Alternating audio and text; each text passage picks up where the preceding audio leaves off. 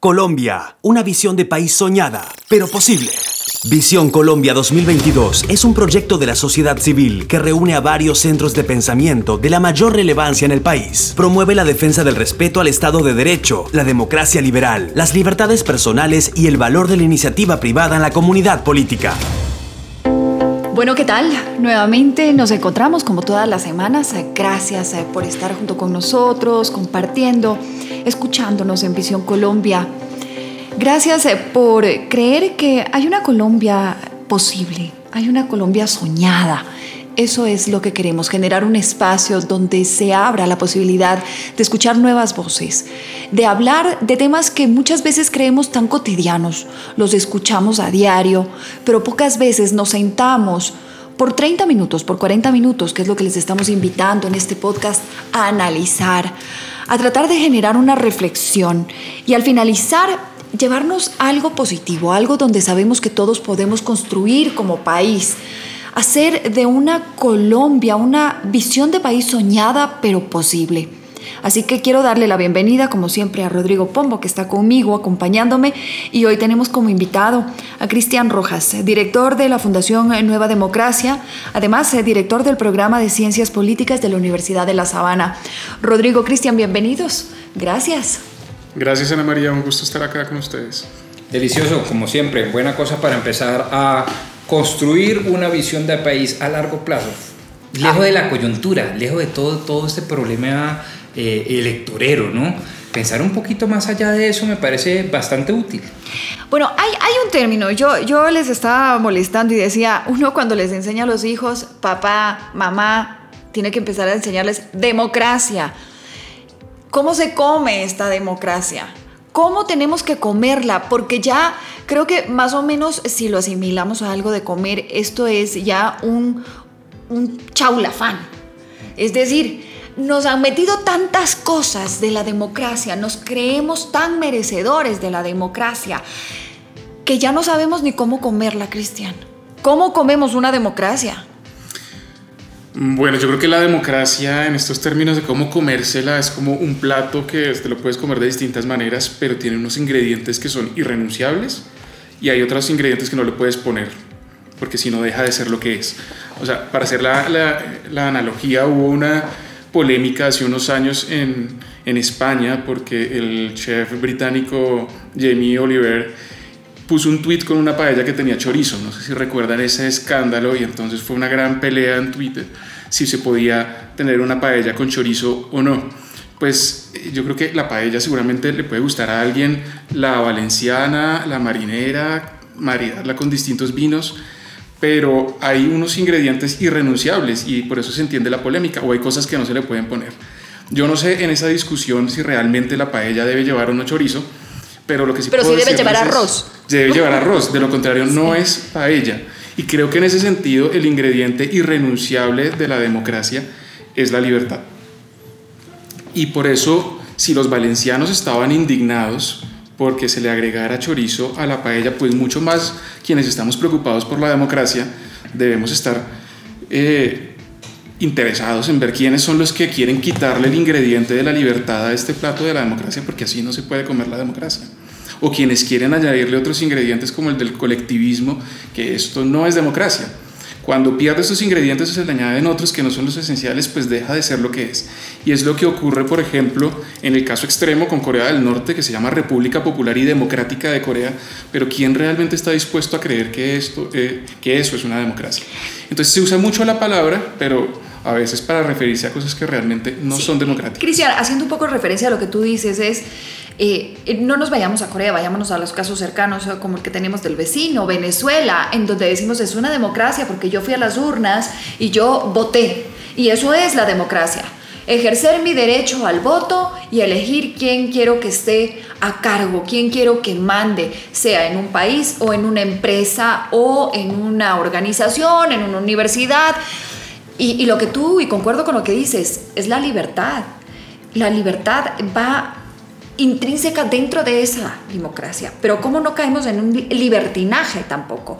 En donde ahora estamos acostumbrados a hablar de los derechos que tenemos y los derechos y los derechos y los derechos y omitimos por completo nuestras obligaciones. Sí, bueno, para abordarlo primero, con respecto a las democracias que son aparentemente democracias porque hay elecciones, pues la democracia no es un sistema electoral, no es simplemente elegir a los, a los gobernantes.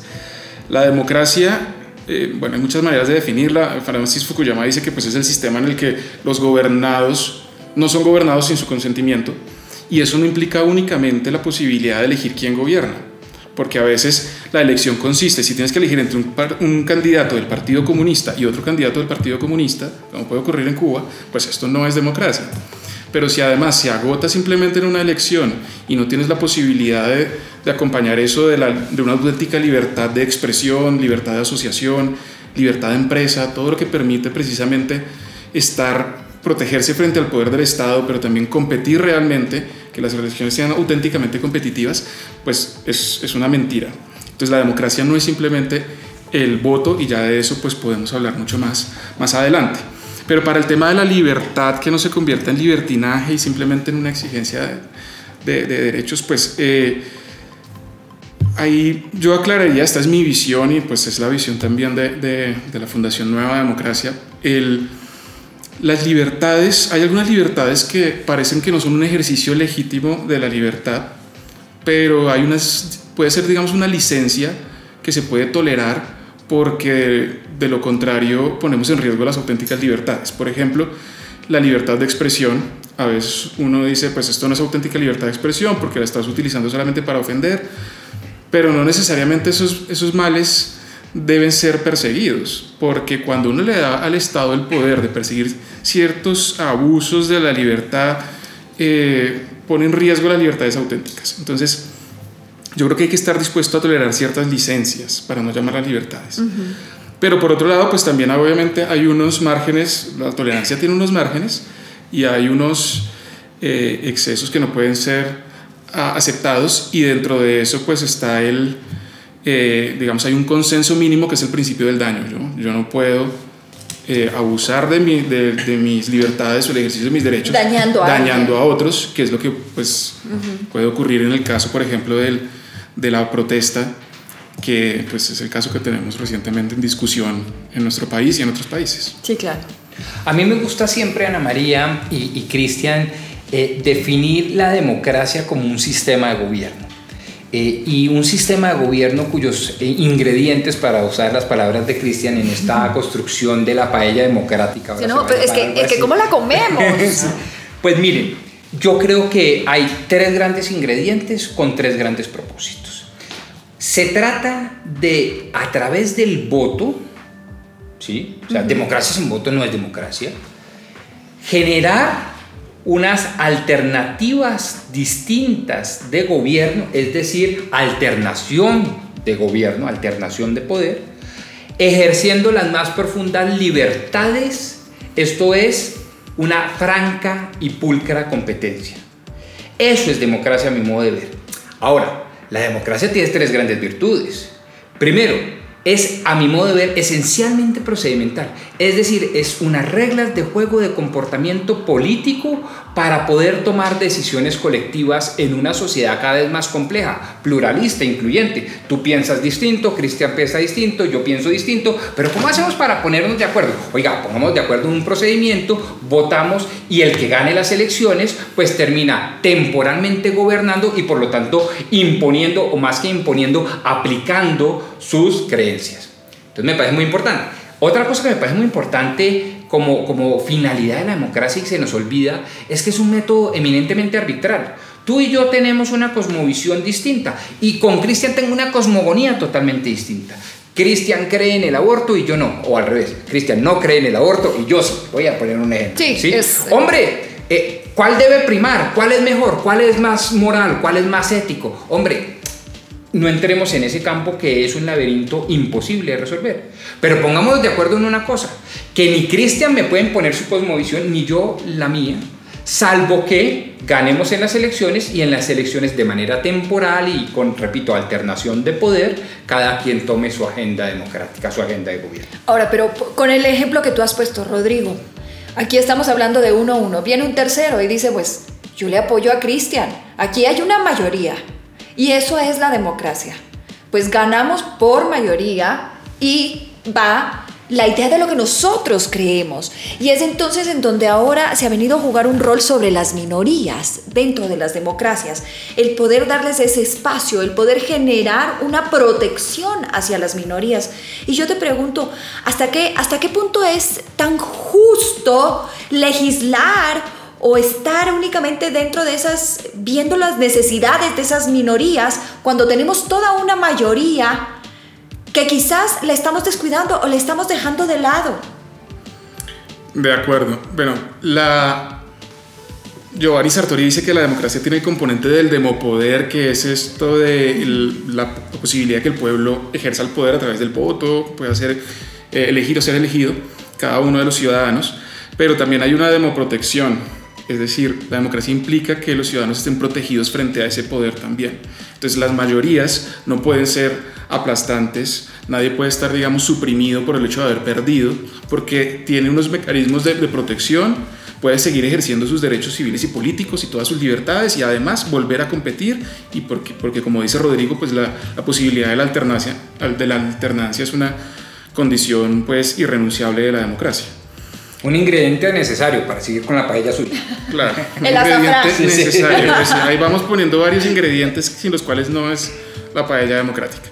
Entonces, eh, pero hay unas, también unas nuevas eh, corrientes que han olvidado un poco también esa necesidad de las, de las mayorías porque desde una perspectiva de la de crítica, de la denuncia histórica, considera que hay unas reivindicaciones pendientes con algunos grupos que han sido históricamente marginados, que por supuesto deben ser incorporados en la democracia y que quizá la democracia tenía unas deudas con ellos, deudas evidentes. el ejemplo más claro es, por ejemplo, el voto femenino, pues la, es, es una conquista muy importante y era una deuda de la democracia con, con un grupo, que de hecho ni siquiera es minoritario. ¿no? Eh, pero minoritario en el sentido de marginal. Sí, sí, de, de, que, de, que, había tenido una desventaja, obviamente, de que había estado eh, minimizado.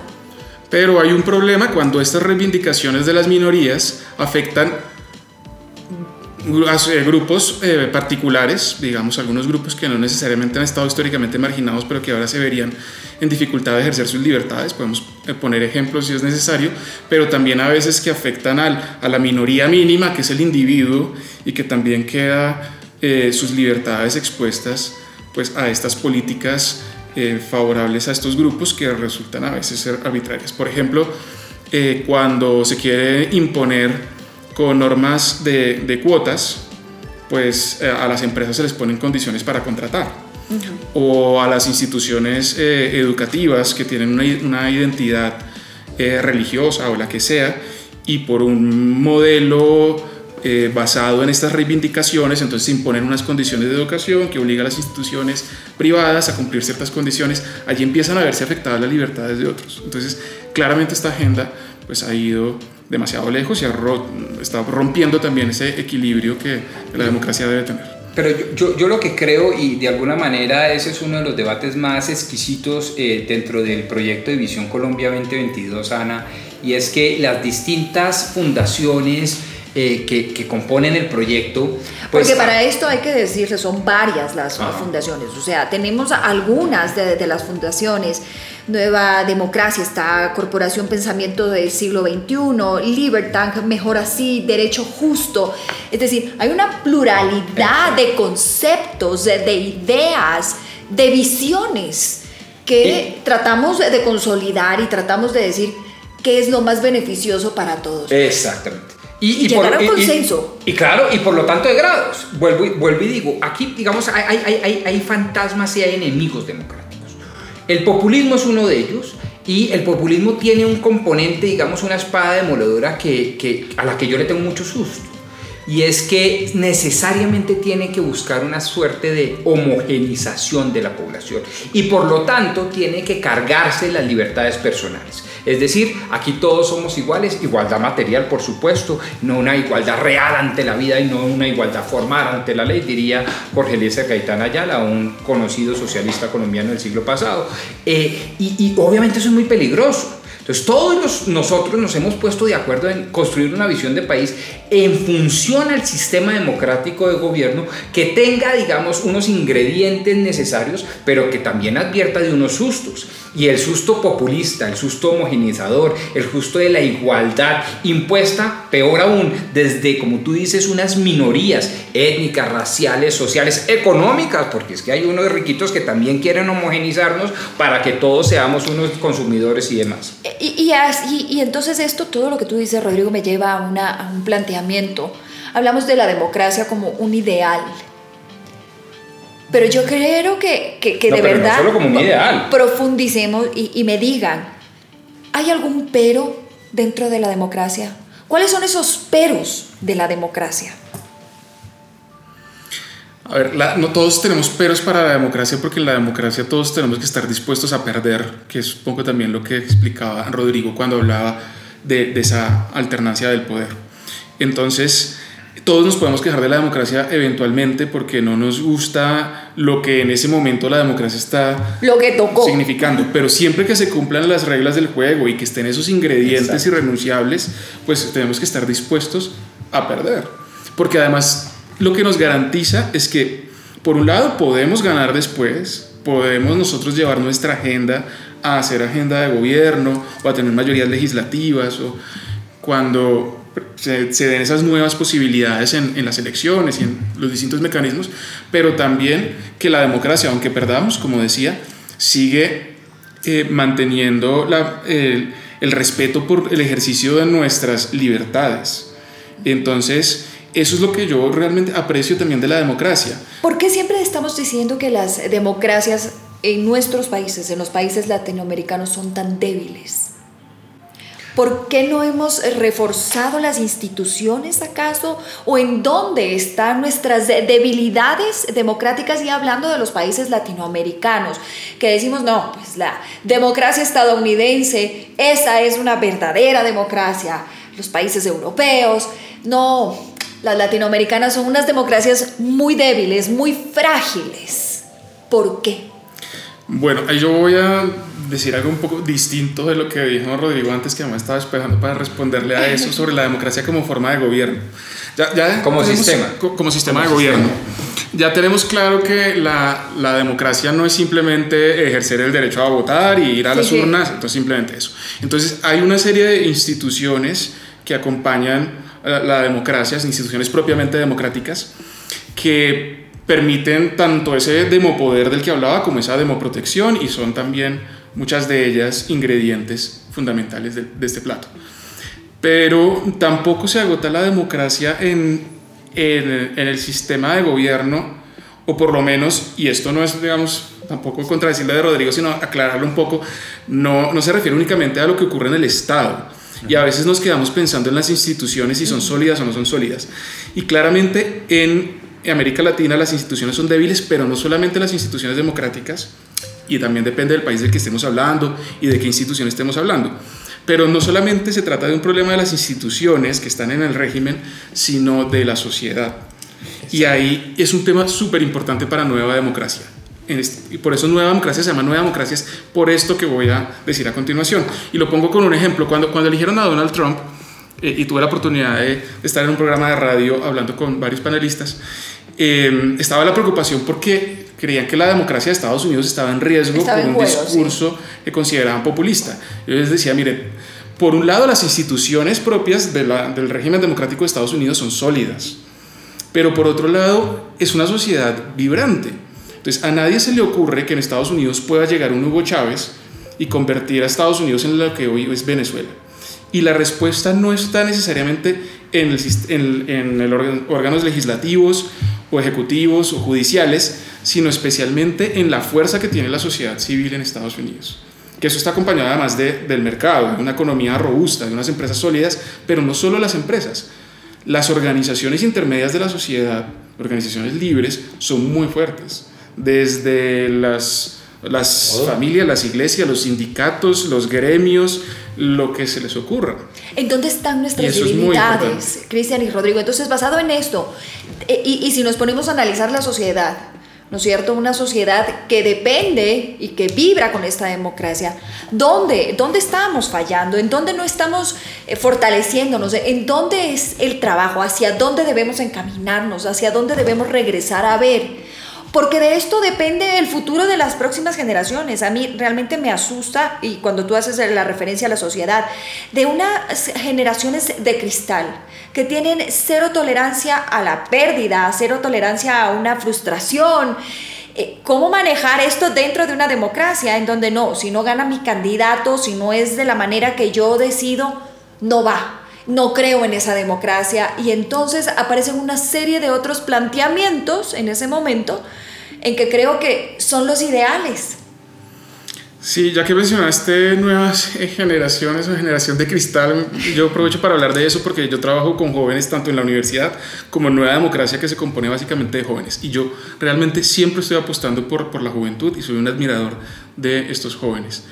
Pero me parece también que hay una exaltación de los jóvenes que es un poco eh, absurda porque yo no sé, tal vez por un, un uso político que se le quiere dar, pero entonces hoy se, se exalta a los jóvenes porque salen a la calle cuando necesariamente, eh, eso no necesariamente implica que haya una verdadera formación, información sobre la democracia, un proyecto sólido, son manifestaciones muchas veces espontáneas, basadas en el sentimiento, si, no, no acompañadas pues de, de, de unas convicciones eh, bien construidas.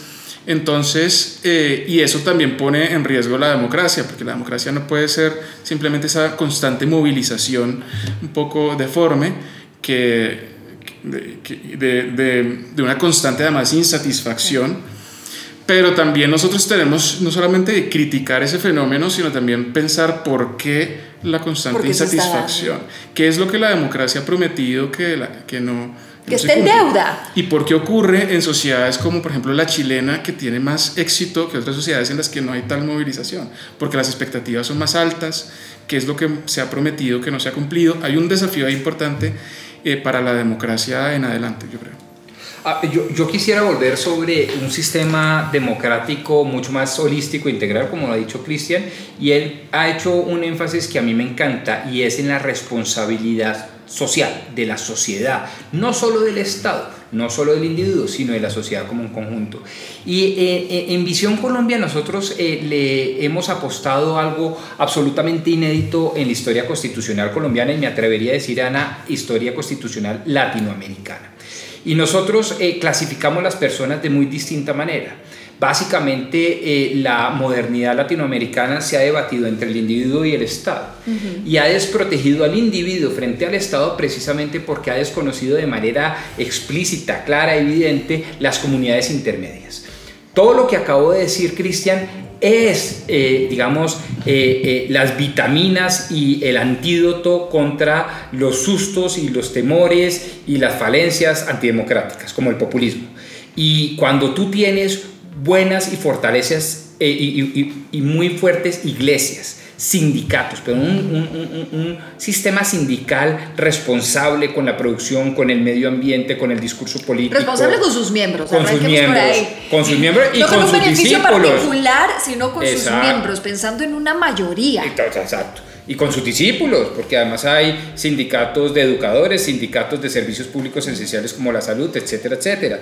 Pero además los gremios, la responsabilidad gremial. Todo esto realmente constituye el antídoto. Pero claro, se requiere una visión de país, a mi modo de ver, que visualice e identifique esa falencia. Segundo, que le dé una personificación distinta, un reconocimiento explícito en el ordenamiento constitucional diferente y de ahí se desprendan ciertos derechos. Por ejemplo, la jerarquización de los derechos. No es lo mismo interponer una acción de tutela para defender derechos fundamentales de Ana María Serrano que de una iglesia, que de una sociedad de economía mixta que representa al Estado son ciertamente actores en el mercado, actores en esta vida existencial, pero que se comportan de manera distinta. Y si tú no fortaleces a las comunidades intermedias, que ese es nuestro nombre que acuñamos, comunidades intermedias, no los fortaleces, estás a su turno debilitando el sistema democrático. Y esa es nuestra apuesta. No, completamente de acuerdo. Creo que ese le vamos a poner ese ingrediente a la paella democrática como renunciable, las comunidades intermedias, pero realmente fuertes, porque Sólidas, puede haber sí, intentos de comunidades intermedias hasta en Cuba, pero precisamente lo que hace que allí no haya democracia es que esas comunidades intermedias, Sofocadas, intentos de asociación son sofocados y, y suprimidas. Entonces tenemos que apostarle a eso. Ahora, eso implica también unas condiciones económicas porque debe estar acompañado precisamente de, de, de la empresa, de la posibilidad de, de, ejercer la actividad económica. Y ese es uno de los, de los desafíos de por qué nuestras sociedades pueden ser débiles. Puede ser un tema incluso cultural, de nuestra disposición de asociación, sí. idiosincrasia, todo eso está implicado. Pero creo que también hay una responsabilidad de, del- de las empresas y de que tienen la posibilidad económica de apoyar estas iniciativas democráticas que garantizan ese ambiente de democracia en el que también se mueve su libertad económica, su posibilidad de seguir haciendo empresa. Y han sido muy indiferentes también los empresarios muchas veces frente a esas iniciativas. Afortunadamente, pues se, hay- se hace mucho trabajo con ellos y algunos lo han entendido y se ha ido despertando esa conciencia. Pero si comparamos eso con, con casos como el de Estados Unidos, pues allí lo que hay también es un compromiso del, del sector privado, es decir, no solamente yo estoy aquí para, para hacer mi, mi, mi empresa con su objeto de lucro, sino que además debo impulsar esto, los centros de pensamiento, las eh, organizaciones que permiten que ese ambiente democrático los foros, las persista. discusiones, es decir, eh, llegar a, a- a conocer más la profundidad y justamente es lo que estamos buscando hacer en este espacio. Se vienen las elecciones, en los próximos meses estaremos hablando de este tema, democracia, los candidatos. eh, ¿Y cómo lo vamos a.? Y, y- y regreso como tildamos este episodio de cómo vamos a comerlo. ¿Cómo tenemos que comer lo que se nos viene en los próximos meses? En donde, lastimosamente, el tema de lo que es eh, democracia muchas veces quedará eh, prostituido. Será una herramienta también. Salvemos la democracia. Pues ustedes saben, ya vienen todos los eslogans de campaña: salvemos la democracia, no perdamos la democracia, no caigamos, no sí. Y, y quiero que cerremos con esto. ¿Cuál es el mensaje para estos eh, próximos meses que se nos viene esto? ¿Cuál es la claridad que debemos tener cuando nos presenten y nos debamos comer la democracia? Yo creo que tenemos que insistir en esos ingredientes fundamentales, porque todo el mundo va a hablar de democracia. Entonces, hablar de democracia, nosotros también simplemente haciendo una mención del término, es pues caer en, en vacío, ¿no? Porque democracia puede ser cualquier cosa dependiendo de quién la diga, pero nosotros tenemos que insistir en estos ingredientes de los que hemos hablado, como Libertad. libertad, como la fortaleza de las, de las, De las instituciones. intermedias, como, por ejemplo, apuntándole al público joven, que por supuesto hay, un, hay una Es que nos está acompañando, que nos escucha. Eh, yo creo que los jóvenes deben entender que sus proyectos dependen, de, sus proyectos de vida dependen de estos ingredientes de la democracia. A veces parece que los jóvenes, por ejemplo, participan de las manifestaciones porque están reclamándole todo al Estado y están esperando todo el Estado, pero en el fondo no es así. Los jóvenes, por ejemplo, tienen intención de emprender, de tener proyectos económicos, de tener éxito en sus proyectos de emprendimiento. Eso requiere unas condiciones de libertad que hay uno- algunas propuestas políticas que por mucho que hablen de democracia no están incluyendo esos ingredientes que realmente crean las condiciones para que ellos tengan éxito en esos proyectos de emprendimiento, por poner solo un ejemplo. Pero además los jóvenes no solamente quieren ser emprendedores, los jóvenes quieren poder hablar y eso implica libertad de expresión. Pueden eh, querer rezarle o no rezarle a un Dios y eso implica su libertad religiosa y su libertad de conciencia y su libertad de asociación para precisamente sacar todas sus iniciativas adelante. Entonces tienen que entender que todos sus proyectos dependen de esas garantías, de esas libertades, que hay proyectos que están suprimiendo ese ingrediente o que están añadiendo el ingrediente de ese colectivismo, de esa homo- homogenización de la que hablaba Rodrigo y que pues allí pueden naufragar sus sueños. Ponerlo- pongámoslo en estos términos, si les parece. Eh, la democracia, eh, y, y a eso me refería yo con el tema procedimental, el tema de las reglas de juego. La democracia tiene que partir del supuesto de que quienes participamos de ella estamos dispuestos a saber perder y a saber ganar.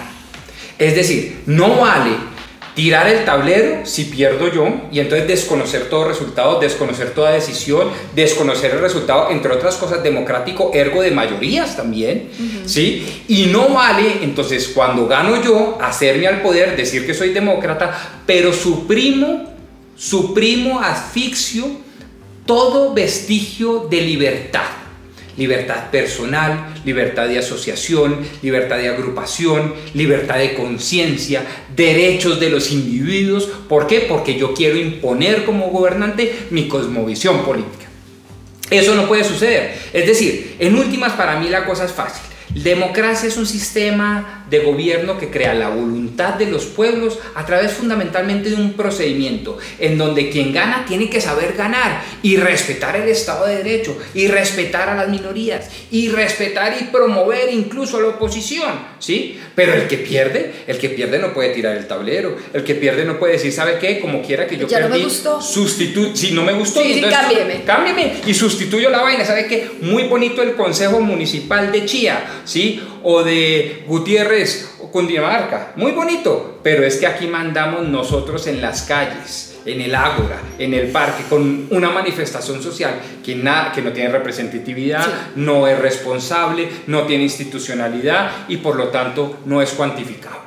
Eso no puede ser. Entonces hay que saber ganar y hay que saber perder. Y eso es la democracia. Y esa es quizás una de las grandes diferencias con otros sistemas de gobierno, como el comunismo o el socialismo. Sistemas preponderantemente, por cierto, asamblearios y demás, que no viene al caso hoy mencionar. Pero esas diferencias son muy importantes de cara a lo que se nos van a venir a los colombianos en las próximas elecciones del 2022. No solo basta ponerse, como dice Cristian, el eslogan de yo soy demócrata y ya, no, ni más faltaba. Yo vamos a votar, no, porque ¿cuál va a ser su comportamiento frente a los resultados electorales? Vamos a tener que ir eh, cerrando. Eh, de verdad he disfrutado, como no tienen una idea, el tenerlos a los dos, el poder eh, conversar sobre esto, que es la democracia. Me quiero quedar con algo que, aparte de todo lo que me quedo, de la libertad y de entender que en la democracia está también en juego nuestras libertades, el pensar en eh, lo que tú decías, en estos jóvenes que nos están escuchando, pues tiene proyectos, quiere emprender, quiere soñar, quiere estudiar, quiere tener la libertad de, de culto, de su cuerpo. Bueno, ahí está. Eso es parte de o lo que aglutina o lo que encierra la verdadera democracia. Así que no me queda nada más, eh, Cristian, eh, Rodrigo, que agradecerles, agradecerles a ustedes por escucharnos en un episodio más en, en Visión Colombia. En Visión Colombia, justamente con este tema, y quiero cerrar, el sistema de gobierno será el democrático y la forma de Estado será semipresidencial, con la división de poderes tradicionales y los órganos de control más las agencias especializadas, sin prejuicio de adoptar otras formas de poder de acuerdo a las realidades de supranacionales y locales. Son uno de los pilares por los que estamos conversando y por lo que hemos logrado sentarnos, aglutinarnos y conversar con ustedes. Decirles que nos vemos eh, la próxima semana con un episodio más. Gracias, acompáñenos en las diferentes redes sociales. Nos encuentran en Facebook, en Twitter, en Instagram, en arroba Bcolombia 2022. Hasta la próxima semana.